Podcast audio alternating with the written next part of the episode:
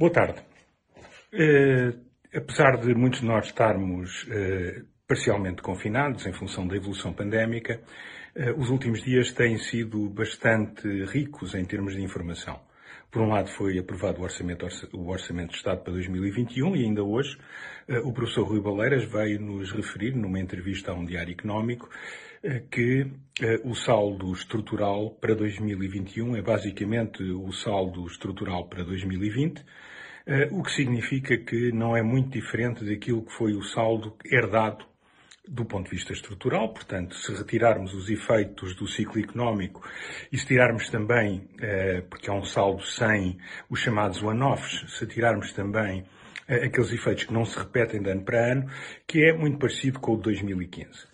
Pode-se perguntar porque é que num ano como estes, com tantas famílias e tantas empresas numa situação tão difícil, eh, o Estado pode ajudar tão pouco? O Estado pode ajudar pouco, basicamente, porque tem um peso enorme uh, de um passado difícil em termos de finanças públicas e porque o ajustamento, como já expliquei uh, numa, num vídeo anterior, o ajustamento não uh, alterou significativamente aquilo que são as condições das finanças públicas portuguesas, continuam bastante debilitadas e com muito pouca margem de manobra para qualquer governo.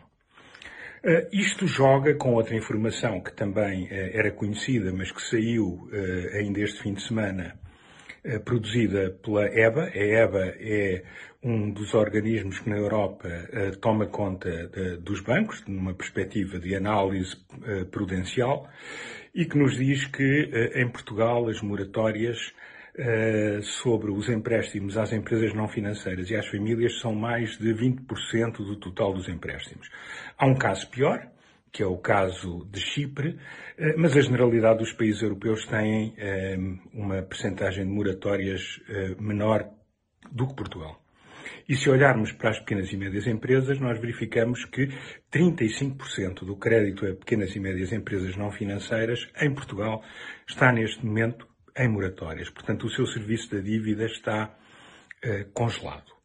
Uh, o que é que isto significa? Uh, isto significa uma coisa muito simples, é que se a economia não crescer, entretanto, se as condições económicas não melhorarem, nós podemos ter verdadeiros problemas na segunda metade de 2021, para além daqueles que já sentimos do impacto da pandemia.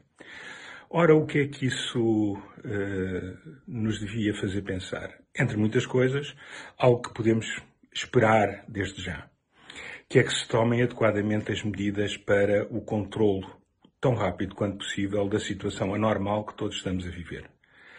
E isso passa, nomeadamente, pelo sucesso do plano de vacinação, que a maior parte dos países europeus, incluindo Portugal, vão avançar em breve.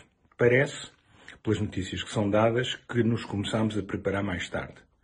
Espero que rapidamente consigamos ultrapassar essa deficiência, esse atraso, porque caso contrário, vamos demorar mais tempo a resolver a crise sanitária. Temos uma crise de muitas famílias e de muitas empresas e temos ainda um outro aspecto muito importante, que é não temos uma grande margem orçamental para acudir aos casos extremos. Numa situação em que, como todos sabemos, a famosa bazuca, quando chegar, e espero que chegue, não é para acudir àqueles que estão em dificuldades. É para permitir ao país, se possível, investindo bem e com transparência, criar condições de crescimento que não tem tido ao longo da última década, década e meia. Por isso, uh, só posso esperar que haja muita atenção por parte das autoridades e do governo em concreto relativamente a este problema de saúde pública que nos vai afetando.